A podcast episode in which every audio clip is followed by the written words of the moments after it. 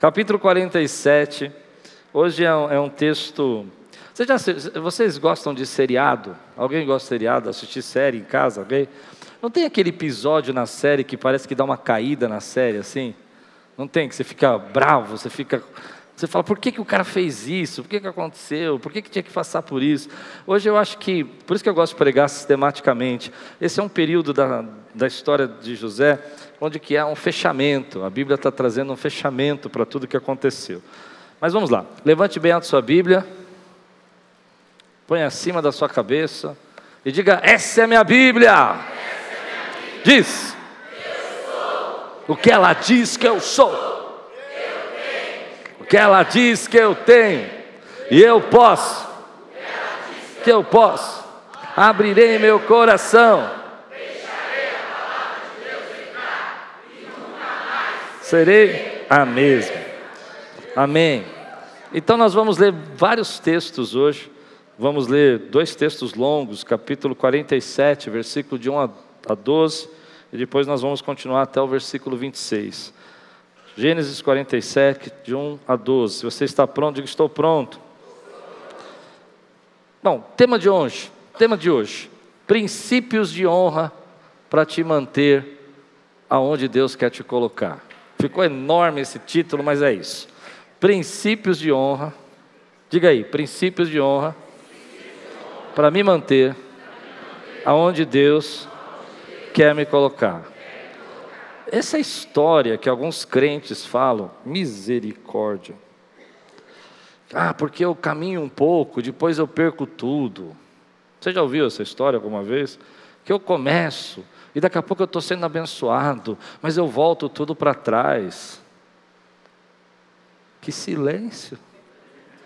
Eu acredito, eu não acredito nisso. Eu acredito que a Bíblia diz que é de glória em glória, de vitória em vitória. Você tem, você tem fases de treinamento como José, mas existem princípios que vão manter você na posição que Deus quer te deixar. E quando você perde esses princípios, você retrocede. Você vai mandar de volta, que nem aquele jogo de tabuleiro, três casinhas, volte sete casas atrás. Mas eu não quero voltar sete casas atrás, eu quero sete casas para frente. Amém? Versículo, capítulo 47, 1 a 12 diz assim: José foi dar as notícias ao faraó, meu pai e os meus irmãos chegaram de Canaã com as suas ovelhas, seus bois e tudo que lhe pertence. Estão agora em Gozém. Depois escolheu cinco de seus irmãos e os apresentou ao faraó. Perguntou-lhes o faraó, deixa eu dar um spoiler aqui. Em que vocês trabalham? José já tinha combinado isso com os irmãos. Pô, quando ele perguntar o que vocês trabalham, vocês não falem que são pastores. Digam que vocês cuidam de rebanhos e de gado. Amém? Mas os irmãos não obedeceram. E eles disseram: Teus servos são pastores. Mas José não se importou com isso. Os nossos antepassados, como os nossos antepassados, disseram-lhe ainda: Viemos morar aqui por uns tempos, porque a fome é rigorosa em Canaã e os rebanhos de teus servos não têm pastagem. Agora, por favor, permita que teus servos se estabeleçam em Gozém. Então o faraó disse a José: Seu pai e seus irmãos vieram a você e a terra do Egito está à sua disposição. Faça com que seu pai e seus irmãos habitem na melhor parte da terra, deixe-os morar em Gozém. E se você vê que alguns deles são competentes, ponha-os como responsáveis por meu rebanho. Então José levou seu pai Jacó ao faraó e o apresentou a ele. Depois que Jacó abençoou o faraó e esse lhe perguntou quantos anos o Senhor tem, Jacó respondeu ao faraó: São 130 anos os anos da minha peregrinação. Foram poucos e difíceis, e não chegam aos anos da peregrinação dos meus antepassados. Então Jacó abençoou o faraó e retirou-se. José se instalou, instalou seu pai e seus irmãos e deu-lhes propriedade na melhor parte das terras do Egito, na região de Ramsés conforme a ordem do Faraó. Providenciou também sustento para o seu pai, para os seus irmãos e para toda a sua família, de acordo com o número de filhos de cada um. Vamos orar? Senhor, fala conosco. Traz a tua palavra. Que venha o teu espírito hoje dar força à tua igreja, trazer os princípios de honra que nós precisamos para esse tempo. Em nome de Jesus. Amém. Eu tenho pensado nessa mensagem desde sexta-feira, porque ela não é uma mensagem doce. Aliás, de manhã foi fantástica, escuta de manhã. Mas essa mensagem é uma mensagem um pouco pesada, porque eu quero trazer, aproveitar esse texto para trazer algumas denúncias a esse momento que a gente vive, essas ideias, essas ideologias que estão aí nas redes sociais e nos pensamentos, que quebram alguns princípios de honra, que nos fazem avançar. Às vezes a gente fica ouvindo a vida toda o que a gente quer, porque a gente só quer ouvir o que a gente quer às vezes, sem sair do lugar, até que a gente tenha coragem de ouvir o que a gente precisa. E hoje você vai dizer aqui que você não veio aqui ouvir o que você quer, mas você veio aqui ouvir o que você precisa. Então diga aí para você, eu vim aqui ouvir o que eu preciso. Ai, tá tão fraco isso. Porque é muito bom a gente ver que, que nem eu preguei de manhã, que Deus não deixa o teu sonho morrer, que Deus está trabalhando por aqueles que nele esperam, e Deus estava trabalhando por Jacó. Mas quando você vai vendo a história de, de José agora, nesse momento, você percebe que ele manteve a sua vida em alguns princípios que são importantes para nós. Hoje, a gente vive um tempo onde que as pessoas querem ganhar medalha sem correr a corrida. Verdade ou não? Elas querem ter o diploma sem estudar. Eu conheço pessoas que querem receber as recompensas sem dar, dar o seu esforço. E a Bíblia vai dizer para nós que nós vivemos da nossa sementeira. Nós somos essa única geração que eu imagino na história da humanidade que acredita mesmo que pode vencer, que pode ganhar sem ter esforço, sem se dedicar, sem ter princípios que fazem você avançar. Nós somos uma geração que às vezes a gente acredita que as coisas vão acontecer sem que a gente precise ter mudança na nossa vida. E quando você estuda a vida de José, é fantástica a vida dele por isso. Porque você percebe que ele teve fracassos, você percebe que ele foi traído, você percebe que ele teve tantos problemas na jornada dele, mas ele se manteve numa palavra só, eu vou deixar essa para o final, esse é um princípio que eu quero trabalhar, íntegro em todos os momentos da sua vida. E nesse momento que ele está aqui, ele passou sete anos com muita fartura, muita, muita riqueza, muito controle. Ele saiu da prisão com muitas riquezas chegando na mão dele que vinham para Faraó. E ele está num momento aqui onde todo o reino está aos pés dele. E tudo aquilo que ele quiser fazer, vão fazer, porque agora já faz dois anos que a fome apertou. E aquele povo depende da sabedoria dele. Mas é muito impressionante como, nesse momento, a humildade, os princípios de sabedoria estão na vida dele. E ele volta para Faraó e vai prestar conta do que está acontecendo. E vai contar para Faraó o que a família dele está fazendo. E vai pedir para Faraó, vai explicar tudo o que está acontecendo. E vai pedir autorização para algo que Faraó já tinha até dito para ele fazer. E aqui é um princípio de honra que nós precisamos ter. Porque você percebe que tudo isso que José está colhendo é porque ele semeou, ele plantou tudo isso. Ele viveu cinco ou sete anos arrecadando com honestidade, com seriedade, cuidando. E o faraó tinha ele com um certo respeito. Você consegue perceber que eu estou pregando agora? Que às vezes nós não conseguimos entender que nós só vamos poder viver algumas bênçãos se nós tivermos crédito. E a gente precisa criar esse crédito. E como é que cria esse crédito? Com a seriedade do nosso trabalho, com a dedicação, com a humildade.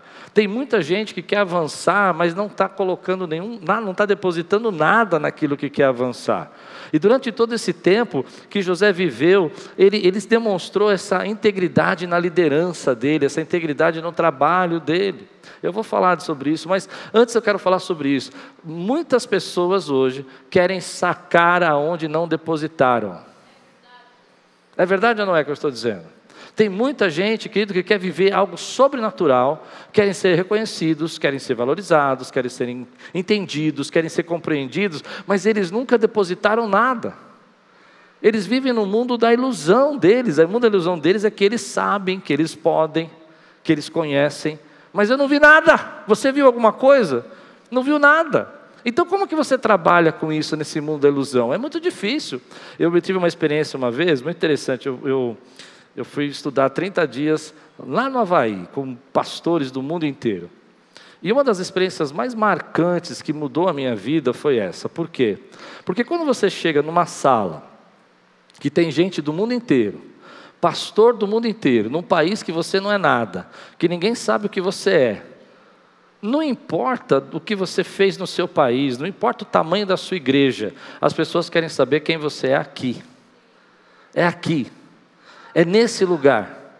E a maior lição que eu tive naquele lugar não foi a aula, foi isso. Porque as pessoas que eram, eram. Ou seja, elas tinham princípios, elas semeavam.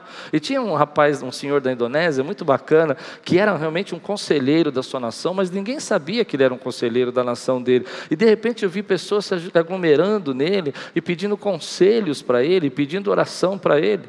Porque aquilo que você é, você é. Você não pode querer sacar aquilo que você ainda não plantou, que ainda você não semeou. E, e, José, durante todo esse tempo, ele semeou ah, princípios morais, de valor. Então você está no teu trabalho, querido, e as pessoas vão olhar para você e elas vão querer saber o quanto você está disposto a se envolver naquilo que Deus, que Deus colocou na sua mão naquele lugar. Deus te colocou ali. E você precisa, então, estar íntegro naquilo, você precisa estar completo naquilo, você precisa estar totalmente envolvido, você precisa criar ali ambientes que possam dizer para você: olha, agora chegou a hora de eu sacar.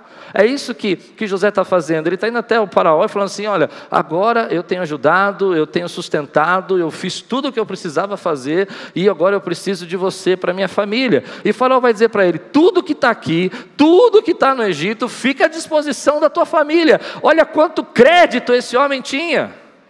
Olha quanto crédito essa pessoa tinha. Ele criou esse ambiente, ele criou essa, essa seriedade das pessoas acreditarem nele. Agora, existe um princípio no mundo hoje, um mundanismo, dizendo para nós que nós vamos sacar aquilo que nós não depositamos.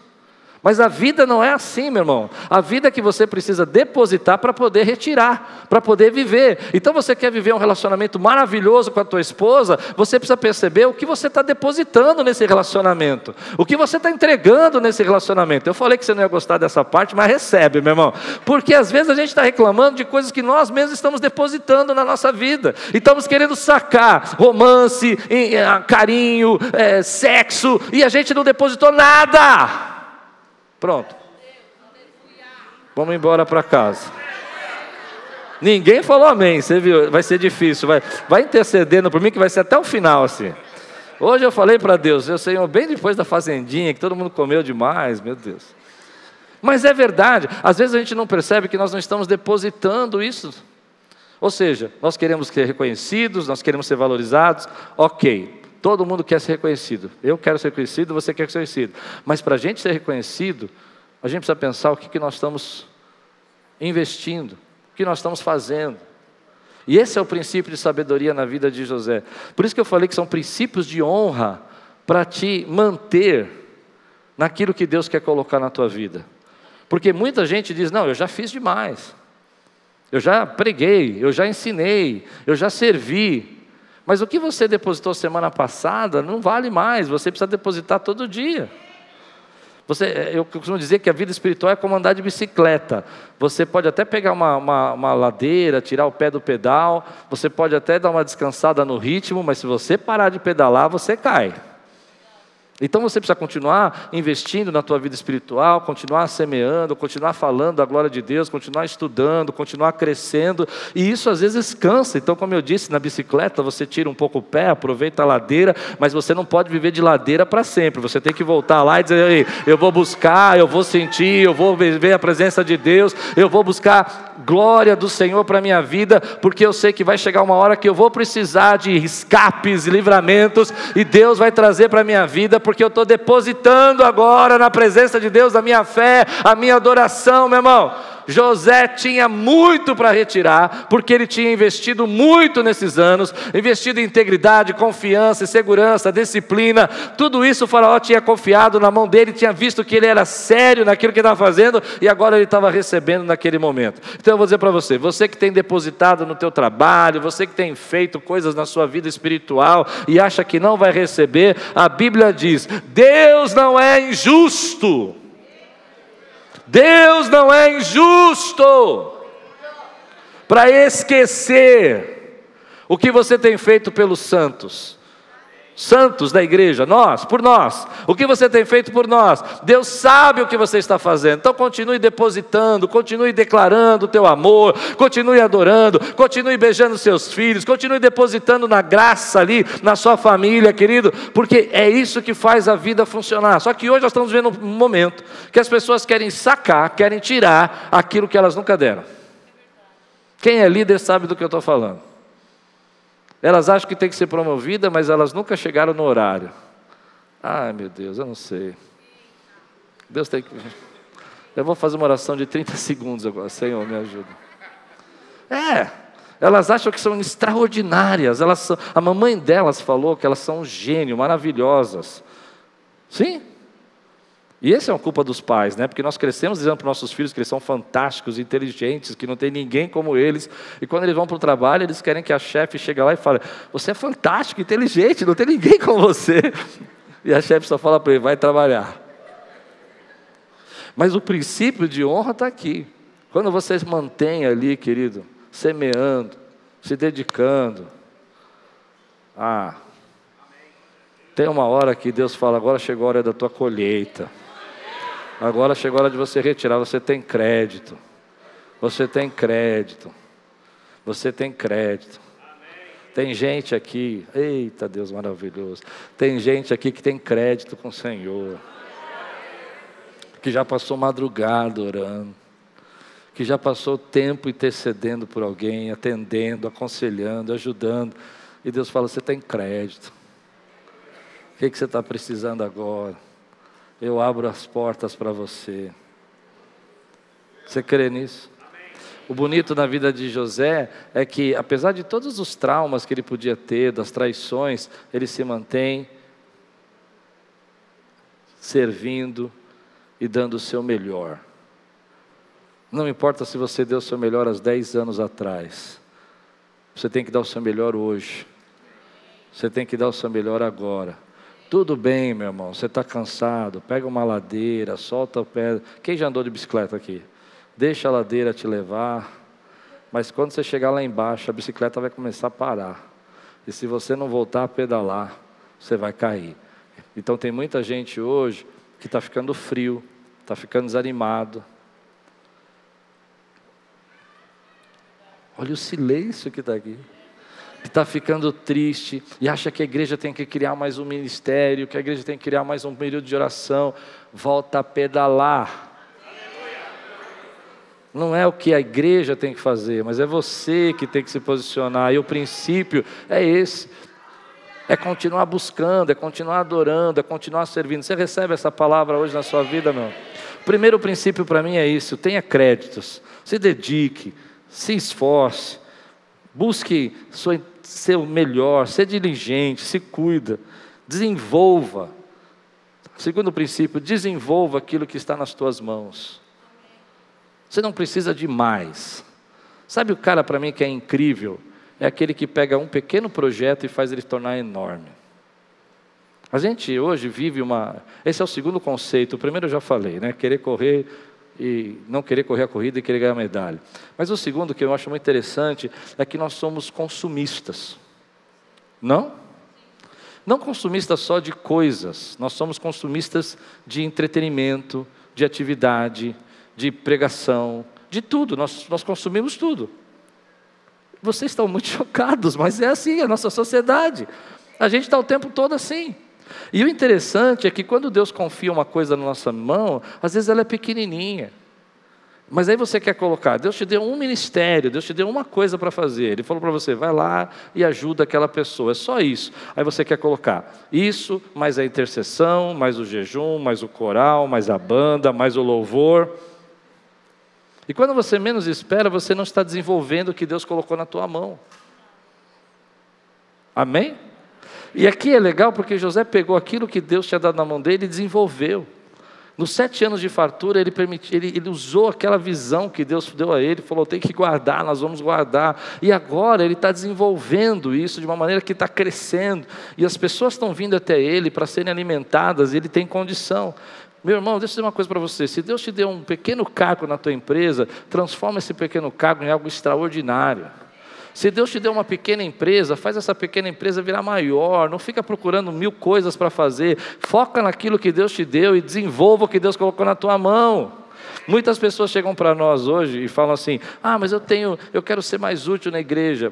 E eu acho ótimo isso, porque quando a pessoa faz para mim, o sonho do pastor é ouvir que a pessoa quer ser mais útil na igreja.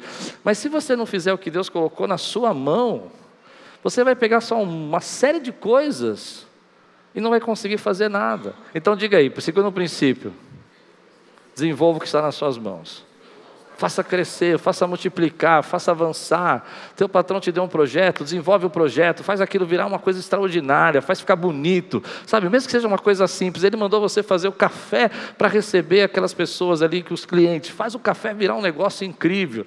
Vira a pessoa que cria os cafés. É assim que são princípios de honra que nos mantêm na posição. O fato é que durante um tempo a gente vai desejando isso de lado e a gente não quer mais acreditar em nada, não quer mais se envolver em nada, e a gente para então de andar, e aí acaba caindo, e a gente também muitas vezes não percebe que aquilo que Deus colocou nas nossas mãos, às vezes parece pequeno, mas é isso que Deus vai fazer crescer. Versículo 13 a 26, aguenta mais dois princípios ou não? Aqueles fechem as portas, não deixe ninguém sair correndo agora. Mas eu quero avançar. E eu, eu tenho ciência que Deus está nos ensinando isso, porque o que está trazendo nas suas mãos, você não vai retroceder. Deus não quer mais que você volte atrás. Ele quer que você não retroceda. Amém?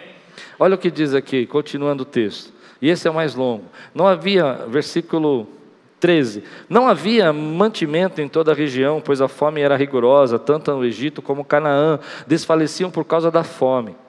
José recolheu toda a prata que circulava no Egito, em Canaã, dada como pagamento do trigo que o povo comprava, e levou ao palácio do Faraó. Quando toda a prata do Egito e de Canaã se esgotou, todos os egípcios foram suplicar a José: dá-nos comida, não nos deixe morrer só porque a nossa prata acabou. E José lhes disse: Tragam então seus rebanhos, e em troca lhes darei trigo, uma vez que a prata de vocês acabou. E trouxeram a José os rebanhos, e ele deu-lhes trigo em troca de cavalos, ovelhas, bois e jumentos. José foi, saiu comprando todo o Egito, ele comprou tudo o que tinha de rebanho. Ah, e eles continuaram dizendo: o ano passou e no ano seguinte voltaram José dizendo: Não temos como esconder de ti, meu senhor, que uma vez que a nossa prata acabou e os nossos rebanhos lhe pertencem, nada mais nos resta para oferecer a não ser os nossos próprios corpos e as nossas terras. Não deixe que morramos e que as nossas terras pereçam diante dos teus olhos. Compra-nos e compra as nossas terras em troca de trigo, e nós com as nossas terras seremos escravos do Faraó. Dá-nos sementes para que sobrevivamos e não morramos de fome fome, a fim de que a terra não fique desolada. Assim José comprou todas as terras do Egito para Faraó. Todos os egípcios tiveram que vender os seus campos, pois a fome os obrigou a isso. A terra tornou-se propriedade do Faraó.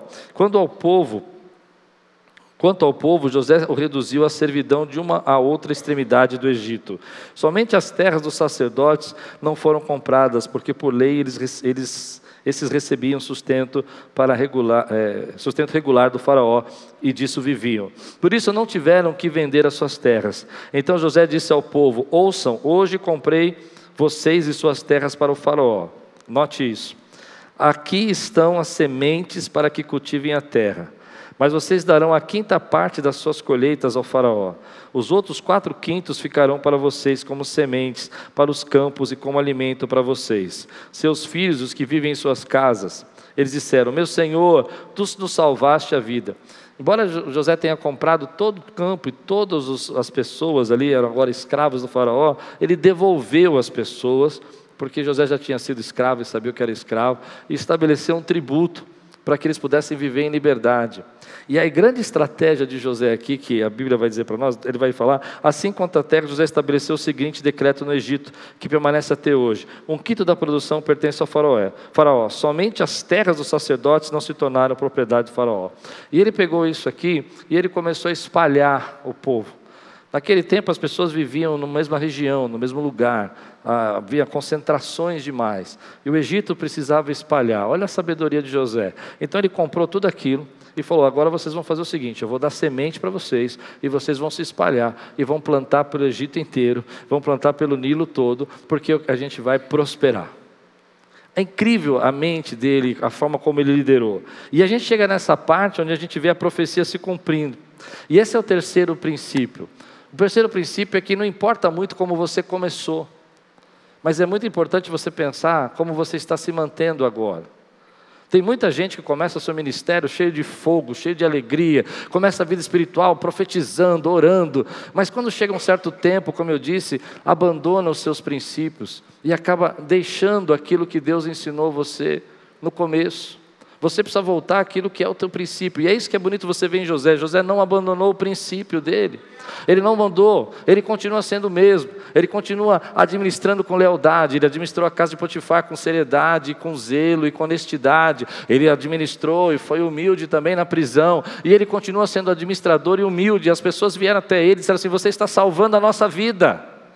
É isso é uma palavra que Deus tem para nós, meu irmão. Como você começou a tua vida espiritual? Como você começou a tua fé? Como você orava no começo? Como você adorava? Aí você tem problemas, as coisas boas aconteceram. Eu vejo tanta gente que quando prospera abandona os princípios que fizeram ele chegar onde ele chegou. Hoje Deus está dizendo para você: ei, existe um mundanismo dizendo para você que você precisa estar sempre ocupado, dizendo que você precisa estar sempre envolvido, que você tem que esquecer os princípios. E Deus está dizendo: quer manter o que eu coloquei na tua mão, seja o mesmo, continue me adorando, continue tendo tempo para mim, continue me servindo, continue me buscando, porque você começou bem e eu quero que você termine bem o que você começou.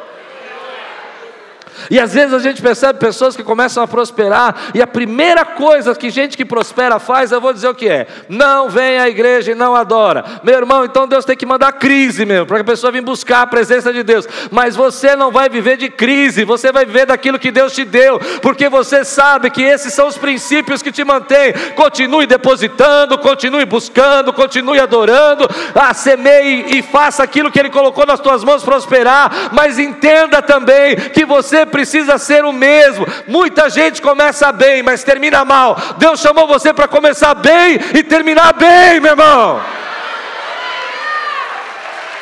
Quantos de nós saímos do nosso ministérios? Quantos de nós saímos do ministério porque pessoas começaram bem e terminaram mal? Ah, agora ficou todo mundo quieto, por quê? Não é verdade?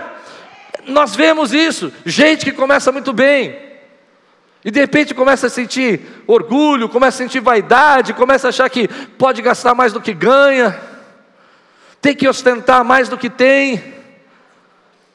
Começa a pensar, não, eu posso dar um jeitinho. Pessoal, se José fez isso, vou dar um jeitinho aqui, vou pegar esse dinheiro para mim, vou pegar aquilo para mim, eu vou com uma. Não, meu irmão, ele está prestando conta.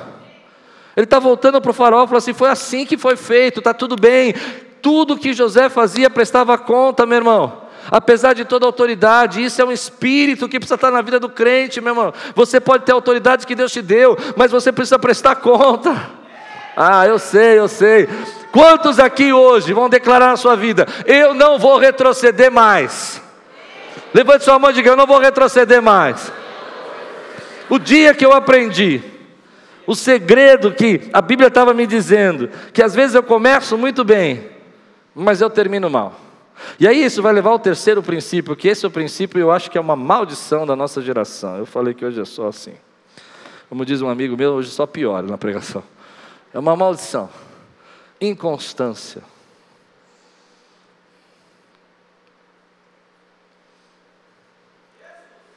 Amém. Inconstância. Quem aqui já sentiu essa maldição da inconstância? Seja sincero, levante a mão aqui. Deus está libertando pessoas. Culto de cura e libertação agora. Eu fui muito inconstante no meu ministério. Eu. Vou falar de mim. Primeiros dez anos da minha vida eu fui inconstante. Eu não sabia que eu era inconstante. Porque quando você é inconstante, você você acostuma a desanimar e achar normal desanimar. Você começa um projeto novo, o projeto está super legal, as pessoas estão vindo, e de repente tem aquele boom, sabe aquele boom do início? Você fala, não, vamos fazer um mentoring, que nem nós vamos fazer dos jovens agora, que começa dia 9. E aí você tem lá 70 jovens. E de repente você sabe que infelizmente é assim, nem todo mundo vai até o final, não é? E aí eu começava a desanimar e abandonava princípios que Deus tinha colocado no meu coração em projetos. Mas nos primeiros 10 anos eu não sabia que eu era assim. Até que um dia eu li aquele versículo diz assim: Se você permanecer em mim e a minha palavra permanecer em você, pedirei o que quiseres. Ah. Pedirei o que quiseres.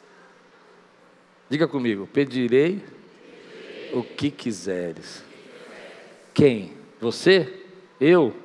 Não, quem permanece. Quem permanece. E nós somos uma geração que acaba não enxergando isso. Como é difícil a gente perceber que a gente não pode viver de eventos. A gente não pode viver, nosso casamento não pode ser baseado em restaurantes, passeios, isso é legal, faça, curta demais. Mas a gente tem que permanecer. Faz sentido o que eu estou dizendo? A gente não pode viver de projetos aqui da igreja, de campanhas e cultos extraordinários. A gente tem que viver da nossa disciplina de oração. Quem pode dizer amém? Permanecer para mim é isso. E eu perdi muitas bênçãos, porque eu desanimava. Mas eu vou falar para você. Se você dissesse para mim, aos 30 anos de idade, que eu era inconstante, eu não ia aceitar. Por isso que eu não gosto de pregar essa mensagem. Porque a Bíblia diz que as minhas ovelhas vão ouvir minhas, a minha voz. E tem gente que não está pronto para ouvir isso. Mas talvez o que irrite a sua família é que hoje você quer ir. Uma vez eu vi uma, uma história muito interessante no livro de um casal que ia fazer uma viagem. E, e o marido ele era muito inconstante, ele mudava muito de ideias. E a esposa disse: Amor, nós vamos viajar amanhã, eu queria saber para onde nós vamos. E ele disse: Bom, eu gostaria de ir para o frio. E ela foi e começou a preparar a mala com blusas de frio. E de repente ele voltou e falou assim: Estava pensando, né? Frio. Frio é ruim, né? Que a gente podia ir para uma praia.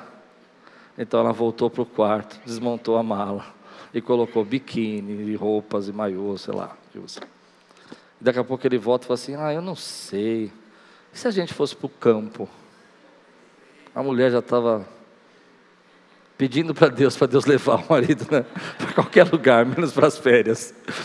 E aí ela, ele volta e fala assim, ela fala, tá bom, então vou lá, montar a mala, vai, como é que é esse campo? Não, a gente podia ir para as montanhas, tal. Ela foi lá, então, roupa amena, tirou os casacos grossos, eu tinha tirado, tirou as roupas de praia, colocou os casacos a menos, assim, meia estação. Ele olha e falou assim, sabe, eu acho que a gente não devia ir para lugar nenhum. Ela pegou a mala e fugiu de casa. Essa parte é minha na história, não estava no livro. Mas eu imagino que ela fugiu de casa. E às vezes a gente não percebe como a gente é inconstante. Você percebe que, apesar de todas as lutas que José passou, e agora no final da vida dele, com toda a honra, ele se mantém constante, ele se mantém zeloso. Tem bênçãos que só vão chegar na sua vida, querido, se você conseguir passar a fase do boom. Você chega numa igreja nova, você é novidade, todo mundo te abraça, não te beija, depois você tem que fazer parte do corpo. Senão as pessoas vão esquecer você, não tem como. Ninguém consegue viver de festa o tempo todo. Nenhum casamento vive assim. Acho lindo, viaje, eu sempre falo isso, curta a sua família, leve a sua esposa no restaurante, faça o que você puder. Mas lembra que se você não tratá-la constantemente, dia a dia, como uma esposa digna, o restaurante não vai fazer diferença na vida dela. Faz sentido o que eu estou dizendo para você? Não faz, querido.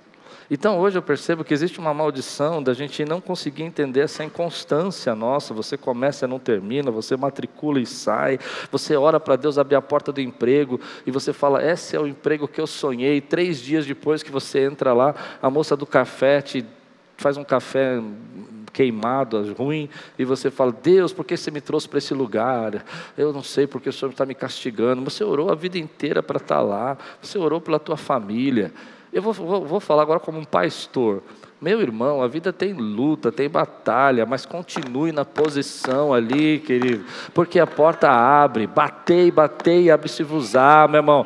Para mim, esse texto quer dizer de constância, continue batendo até a porta abrir na tua vida. Deus tem portas para abrir para você, mas quando você está no segundo toque na porta, você desiste do que Deus quer fazer na tua vida. Hoje Deus está libertando pessoas aqui, hoje Deus está tirando essa inconstância. Ah, mas eu me desanimo, pastor, eu fico triste, porque as pessoas pessoas não reconhecem. Elas não reconhecem mesmo, mas continue fazendo. Ah, mas pastor, eu só queria um elogio. Eu faço e faço, ele não vê. Ele não vê, mas Deus sabe todas as coisas e ele sabe como recompensar a tua vida. Meu patrão, eu já semeei, eu já depositei 30 dias. Mas agora eu desisti. Não, irmão, são anos, às vezes é um, dois, três. Eu costumo dizer que você vai ser promovido na sua empresa só depois de dois anos. São dois anos que ele vai perceber que você está lá. Os primeiros dois anos ele está testando você, vendo você tem confiança. O primeiro. O segundo, ele vai colocar peso para ver se você aguenta. E no terceiro, se você aguentou e continuar constante, depositando, ele fala: Bom, agora vale, vale a pena reconhecer. Quem é empresário sabe que é isso. Ninguém vai dar um cargo para você.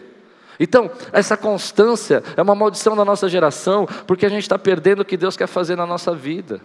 Percebe que, que o jovem José é constante até ser o governador e continua sendo constante na presença de Deus. Então hoje eu quero dizer para você: vamos mudar isso?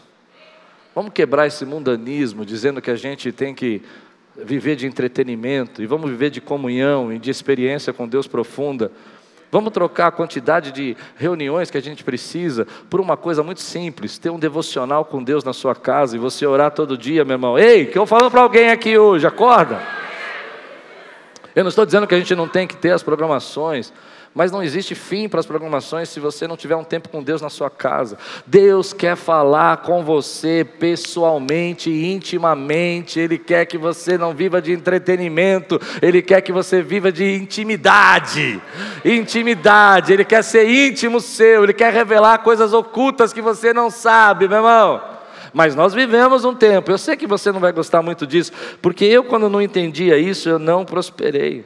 A igreja avançava, alguém chegava para mim e falava assim: Ah, eu não gostei da fazendinha, porque eu acho que isso é muito assim. Eu falava: Ah, então vamos parar de fazer fazendinha. Quando você é inconstante, você acha que as pessoas não te influenciam, mas elas te influenciam, palavras duras te machucam, não é? Hoje eu estou dizendo para você: Deus está trazendo princípios de honra para manter o que Ele vai depositar na tua mão. Então você sofre, você apanha, você é criticado, as pessoas falam mal, as pessoas não gostam do que você prega, mas você continua pregando, você estuda, mas continua estudando, e o que você estudou semana passada, Deus tem algo novo, tem um maná novo para a tua vida, e você continua depositando, e no final, a última, aguenta a última? Até que foi rápido, né? Eu fiquei imaginando vocês pegando pílulas assim, tomando. A primeira, a segunda. Sabe quando você vai no médico? Outro dia eu fui no médico, a médica falou assim: Ah, você tem que tomar um remédio. Eu ainda não tomei. Ela falou assim: Você tem que tomar esse remédio. Eu já olhei para o remédio, falei: Vou comprar isso não. A mulher olhou e falou assim: Mas eu tenho aqui para te dar. Eu falei, sério? Ainda não tomei, está lá. Eu olho, todo dia olho para ele e falo assim: amanhã eu tomo coragem tomar esse remédio aqui. Coisa boba, mas eu me lembro. Então pega a sua última pílula assim, ó, e coloca assim, ó. Engole. A última. Seja íntegro. O que é ser íntegro? Seja inteiro. Seja completo. Completo. Está casado? Seja inteiro para tua esposa. Ah. Faz sentido o que eu disse agora ou não? Seja completo, seja inteiro. Eu vejo pessoas aqui que são muito interessantes, elas querem me ajudar. Só que elas não são inteiras aqui na igreja. Elas estão aqui, mas não estão aqui. Não. Estou pegando pesado? Elas começam a contar. É como se você chegasse no seu patrão e falasse assim: chefe, eu estou aqui trabalhando para você, mas é por um tempo. Assim que tiver uma oportunidade B, eu vou embora. Mas eu gostaria de receber promoções e gostaria que você me desse um grande cargo e depois você pagar. É assim, não é? Quem é líder sabe o que estou falando. E me pagasse um fundo de garantia ainda maior para quando eu sair, sair legal. Eu estou aqui, mas eu não estou. Você acha que eu estou brincando? As pessoas estão casadas hoje, eu não sei se eu devo falar isso. Fala. Elas estão casadas hoje, mas elas não se entregam inteiramente para sua esposa. A sua esposa não sabe quanto ele ganha. Eu vou mexer em coisas sérias agora. Ela não sabe aonde ele vai. Eu vou falar para as esposas agora. É? Ele está em casa, e ele também faz isso, tá? Serve para os dois. Mas você não está inteiro ali com ele. Você está preocupado com a roupa, está preocupado com as coisas, está preocupado com as redes sociais, com a sua amiga que você não falou. E vocês vivem sozinhos. Há uma maldição hoje da gente não se entregar para nada. Hoje Jesus está falando, ei, você é inteiro, meu. Porque para onde eu vou te levar, você precisa ser inteiro. Dá para entender? Eu vejo pessoas que às vezes estão comigo aqui na igreja, eu não sei se eu nem devia falar isso, mas é interessante. Elas falam para mim: não, eu estou aqui na Quiris, é uma bênção, mas eu fui visitar um monte de igreja, eu abri um projeto com outra igreja, eu fiz um negócio com outra pessoa. Eu falo, cara, faz sentido para elas, eu respeito. Se Deus mandou, não tem nada a ver com isso. Mas não faz sentido para quem quer crescer num lugar. Estou errado o que eu estou dizendo? Você quer crescer aqui, você precisa estar inteiro. Aí você, eu, eu não estou falando isso porque eu estou ensinando agora. Eu não tenho ciúmes. Uma coisa que Deus não me deu é ciúmes, graças a Deus. Pergunta para minha esposa, eu não sou ciúme. Minhas filhas falam que eu sou muito, mas eu não sei, eu não sou. Uma coisa interessante, às vezes você cita mil pessoas, mas você não cita nenhum pregador da nossa igreja. Se Deus te plantou aqui, Ele está te dando princípios de honra. Crie créditos. Amém? Desenvolva o que Ele colocou na tua mão. Ô oh, glória, estou vendo, o Espírito Santo está vindo aqui agora, está trazendo princípios. Amém? Ele está dizendo para você: olha, pegue isso que eu estou colocando na sua mão e viva isso com toda constância, com toda permanência. Quebre esse espírito de inconstância, de começar uma coisa e não terminar, de fazer um curso e não acabar de começar um projeto e não ir para uma igreja e não ficar. Claro que vai ter problema aqui, alguém vai falar com você que você não vai gostar, mas você não sai, porque você sabe que Deus vai te abençoar. Quero ouvir você dizer glória a Deus agora. E você é inteiro naquilo que Deus está te dando é inteiro na adoração, é inteiro no louvor. O louvor está rolando e você está pela metade. Ah, porque você está preocupado com o que você vai pagar amanhã. Deus vai suprir a tua necessidade. Se entrega inteiro, meu irmão. Deus está chamando você. A palavra está acontecendo, mas você está pensando na comida que você vai comer depois do culto. Se integra inteiro nesse momento, porque o Espírito Santo está aqui, meu irmão completo, seja completo, seja completo para a tua família, seja completo para o teu ministério, seja completo para a tua igreja, seja completo para a tua empresa. Quando o tempo acabar, Deus vai te levar para outro lugar, mas enquanto você está lá, você se dá totalmente para viver o que Deus tem para você ali. Ei, esse pensamento de achar que você pode prosperar na sua família, se entregando pela metade. E a tua esposa vendo isso toda hora, ela não aguenta mais. Para de orar, irmã, senão você vai editar a minha pregação. Ela vai orando e Deus vai falando. Para, irmã. A gente é sensível. As pessoas começam a perceber isso. E a gente às vezes não aguenta isso. Eu, eu, eu, fico pensando como nós estamos vivendo um tempo que a gente quer fazer as coisas, mas quer fazer por partes. Eu quero igreja por partes. Eu quero família por partes. Eu quero ser feliz por. Então eu me encho de coisas para fazer. E Deus está falando no meu coração, filho. Foi isso que Deus falou nessa palavra para mim. Quer viver? Quer manter o que eu tenho dado na sua mão? Se entrega por inteiro. Confia em mim. Mergulha nessa, nessa direção que eu estou te dando. Se é isso que eu te confiei, não fica olhando o que os outros estão fazendo. Não fica preocupado com o que os outros estão conquistando. Eu sei o que você precisa e eu vou dar a você. Está acontecendo lá, está acontecendo aqui. Às vezes eu converso com alguns líderes, a gente fala sobre isso. Como a gente vê pessoas aqui, eu, eu acho incrível isso. Pessoas que chegam. Eu não vou falar isso, não, mas vou falar. Pessoas que chegam e falam assim: não, porque eu queria saber se tem. É, por que, que Aquiles não tem esse ministério? A gente fala: mas aqui eles têm esse ministério faz anos. Não, porque eu estava ouvindo uma palavra, e eu, eu fico bravo com essas pessoas, porque geralmente eu não sei onde elas estão. Elas estão aqui, mas não estão inteiros. E eu queria, eu vi uma palavra maravilhosa, falando para a gente ser íntegro, ser inteiro, do pastor fulano de tal.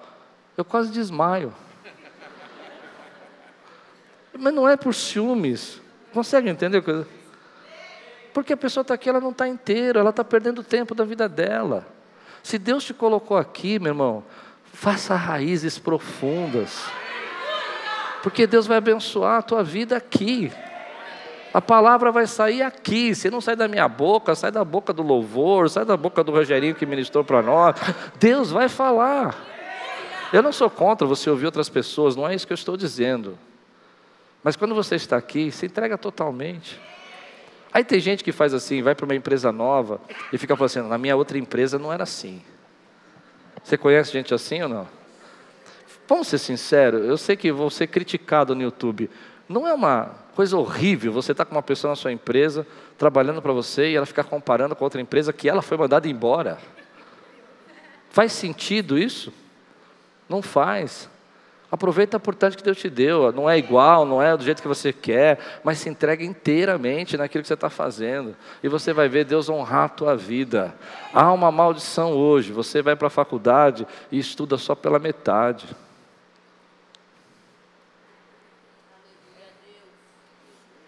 Não é? Entenda o que eu vou dizer agora, e eu vou, eu, eu, eu, eu, vou devagar agora. Que tipo de profissional você vai ser se você entregou o seu estudo só pela metade? A questão não é se você vai formar, vai ter diploma ou não, a questão é se você vai saber o que tem que fazer depois. Eu me lembro que, como eu disse para vocês outro dia, eu nunca fiz faculdade de economia, mas eu cuidava de 10, 12 economistas. E eu nunca fiz faculdade de economia, eu fiz teologia. E eu me lembro que eu chegava para eles, eu tinha que ensinar matemática financeira. Eu falei, cara, o que, você fez na faculdade? Falei, ah, você sabe, né? Quem cola, quem não cola, não sai da escola. Eu falei, e eu tenho que ficar aguentando você aqui. É, mas há uma bênção, há uma liberação de poder. Recebe essa palavra porque Deus está mandando dizer. Há uma liberação de poder quando você se mantém constante naquilo que Deus colocou na tua vida. E quando você é íntegro, completo naquilo que Deus te direcionou para a tua vida. Se Deus te direcionou, você se entrega totalmente a uma liberação de graça e poder, a luta, dificuldades, mas você continua semeando, você não para, você continua desenvolvendo o que Deus mandou você fazer, você continua acreditando, e esses são os princípios de honra que têm levado as pessoas a chegar. Você não tem que pagar curso para saber disso, você não tem que ficar pagando milhões aí para fazer treinamentos para chaves secretas que já está na palavra. Seja completo no que Deus te deu, meu irmão. Entenda que eu estou pregando, viva aquilo que Deus está falando para você hoje. Ele está dizendo: Olha, eu te chamei, eu te escolhi, eu te coloquei aí, eu te coloquei nesse lugar, José. Então agora você se dedica, você conquista essa parte, depois você conquista outra parte, depois você cria uma estratégia, depois você muda o plano econômico do Egito, depois você coloca o seu chefe ainda no lugar maior, porque eu vou honrar você por tudo aquilo que você está fazendo. Deus não chamou você para retroceder. Acabou o tempo de você dar dois passos para frente e três para trás, porque Deus está te enchendo agora de disciplina, Deus está te enchendo de coragem, Deus está te enchendo de ousadia. Ah, esse tratamento você vai até o final e vai ver a cura que Deus tem para você através desse tratamento. Ah, você vai entrar nesse regime e vai terminar e vai sair saudável em nome de Jesus, porque você sabe que precisa disso. Quem pode dizer glória a Deus por isso, meu irmão?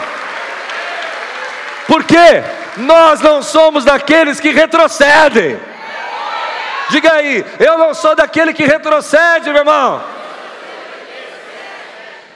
Há poder de Deus numa palavra que o crente detesta, mas eu vou falar, na disciplina. Há poder de Deus, diga comigo, na disciplina.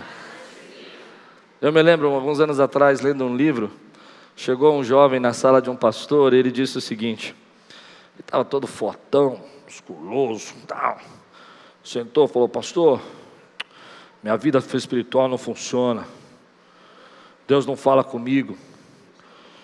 Eu estou achando que até Deus não existe. Achei muito bom. O pastor, com muita calma, olhou e falou assim: Cara, você está forte, né? Ele disse: É, pastor, eu estou malhando todo dia. E o pastor falou: Quanto tempo você malha todo dia? Ele falou: Três horas, pastor, para ficar assim, ó. E o pastor só olhando, falou assim: É, e está dando resultado. Falou: Tá, pastor, aí os meus braços, tal. Aquela história, né, de quem está ficando forte. E aí o pastor falou assim: E quanto tempo você ora? Aí ele falou assim, pastor, pastor, eu não tenho muito tempo para orar, eu só oro cinco minutos, quando dá. E aí o pastor olhou para ele para ele com muita calma, que calma que, que eu gostaria de ter na minha vida, mas eu não tenho. Ele disse o seguinte: irmão, se você acha que eu consigo ficar que nem você, se eu for cinco minutos na academia, eu vou lá, levanto dois pezinhos e saio correndo. Pô, pastor, está de brincadeira? Isso aqui são anos e anos de trabalho. Ele falou, tá. E na tua vida espiritual? Ele falou assim: é, pastor, Deus tem que fazer alguma coisa. Estou pregando para alguém aqui ou não, meu irmão?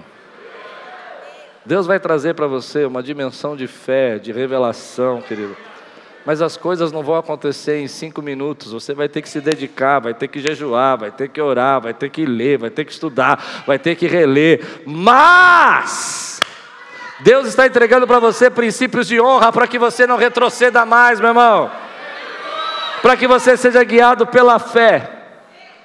E é isso que eu vejo na, na, palavra, na vida de José. Quando José está aqui mostrando para nós os princípios que ele está inteiro, que ele está se entregando, que a vida espiritual dele está na mesma posição que ele sempre esteve, que ele está enxergando tudo isso que Deus colocou na mão dele como certeza, que ele está terminando como ele começou. O mesmo na casa de Potifar, o mesmo no presídio, e a mesma integridade, a mesma dedicação, como e a mesma humildade para receber aquelas pessoas, tratar bem, como na casa de, como no palácio de Faraó. Por que, que Deus está falando isso com a gente? Nós somos influenciados pela nossa cultura. Não tem como você estar imergido numa cultura de entretenimento, de inconstância, de coisas automáticas, uma cultura de drive-thru, pior agora, né, de iFood, recebe em casa. Essa disruptura que nós vivemos na pandemia, trabalhe em casa, fique sozinho, viva uma vida virtual, online. E toda essa disruptura não tem como não afetar a vida do cristão. Por mais fiel que você seja, por mais dedicado que você seja, isso afetou você de uma maneira que você não consegue nem imaginar. Sua família, sua maneira como você vê as pessoas. Pânico que nós temos de gente quando vemos muita gente. Não é? Está assustado com isso. Eu vi uma irmã dizendo assim: Eu cheguei aqui na fazendinha, vi tanta gente, comecei a ficar desesperado. Porque a gente. Houve uma disruptura na forma da gente ver, uma, uma quebra na forma como a gente se dedica dentro de casa, você trabalha com a sua família, às vezes dentro de casa, você tem que agora viver um tempo de dificuldades, mas Deus está nos ensinando, porque eu acredito nisso, Deus não quer que você retroceda, Ele quer que você avance, Ele quer que você continue sendo abençoado, e existem princípios que vão manter você aqui, nessa benção. Quando você olha para isso e fala, sabe, eu vou depositar para poder sacar, eu vou fazer o meu melhor, eu vou cuidar da minha família, eu vou me integrar, vou me integrar inteiro para minha casa, eu vou ser completo para minha família, eu vou viver o que Deus tem para mim e Deus vai trazendo as bênçãos dele para nós. Eu vou me entregar inteiro, inteiro para esse ministério. Eu me lembro de um líder aqui que nós tínhamos na igreja, eu pensei até não dar esse exemplo, mas esse exemplo é muito legal.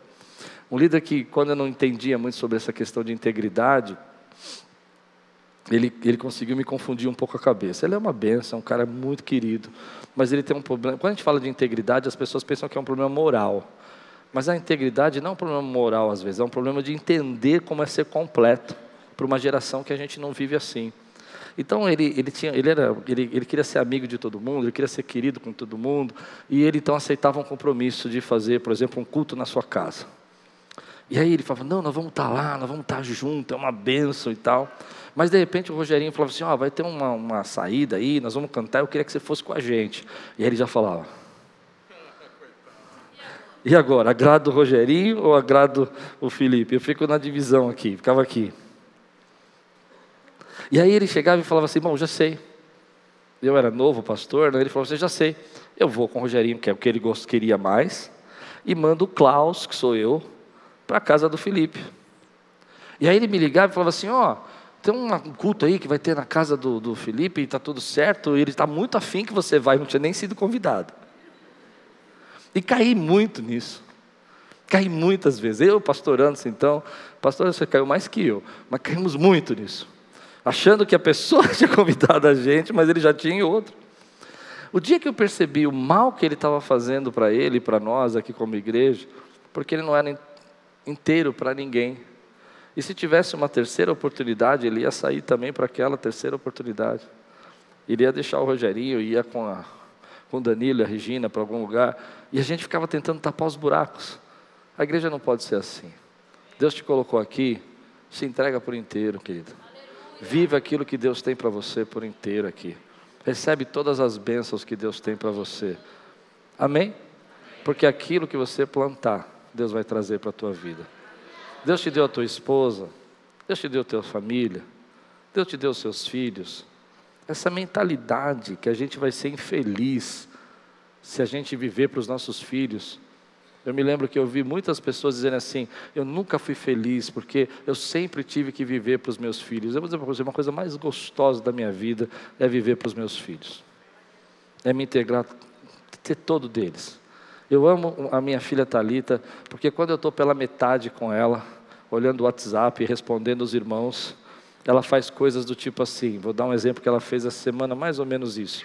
Ela estava falando comigo sobre um projeto aqui da igreja e ela virou e falou assim. E eu estava respondendo o WhatsApp de alguém pela metade com ela, sabe quando você está pela metade? E ela começou, então, pai, aí eu vou colocar uma bomba embaixo da porta, a gente explode e tal.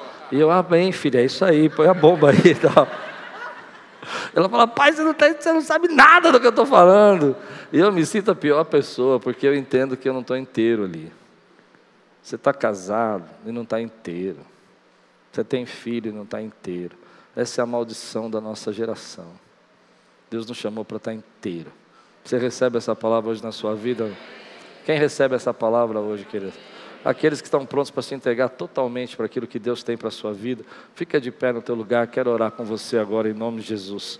Seja um tempo de graça na tua vida, seja um tempo de bênção, seja um tempo de milagres aí acontecendo. A palavra de Deus é essa para nós. Tenha créditos, desenvolva o que foi colocado em suas mãos. Não importa muito como você começou, pode ter começado por baixo, mas importa bastante como você vai terminar. Aprenda a ser constante e esteja inteiro naquilo que Deus colocou na tua mão. Você recebe essa palavra, querido? Levante sua mão e diga assim: Senhor, nessa noite, eu percebo uma maldição, um mundanismo que está na minha geração. E eu estou quebrando na minha casa e na minha família, em nome de Jesus, porque nós não somos daqueles que retrocedem. Em nome de Jesus. Eu não preciso viver de entretenimento. Eu posso viver de intimidade. Você pode dizer amém? Eu não preciso estar com tudo conectado a mim, porque eu preciso estar inteiro naquilo que Deus colocou na minha vida. Eu sei que algumas coisas vão ser difíceis, que não vão acontecer de uma hora para outra mas há poder de Deus quando a gente permanece. Há poder de Deus quando a gente continua. E Jesus disse: Se você permanecer em mim e as minhas palavras permanecerem em você, pedirá o que quiser. É muito, hein? É muito, hein? Pedirá o que quiser e será feito. Você recebe essa palavra na tua vida, querido? Feche os seus olhos agora. Quantos aqui, nessa noite, Eu não sei porque eu tinha que pregar isso, mas Deus falou muito comigo aqui. Falou com você. Quantos aqui estão aqui essa noite e já retrocederam muitas vezes? E chegou a hora de você não retroceder mais. Levante sua mão bem alta e comece um tempo novo agora na tua vida.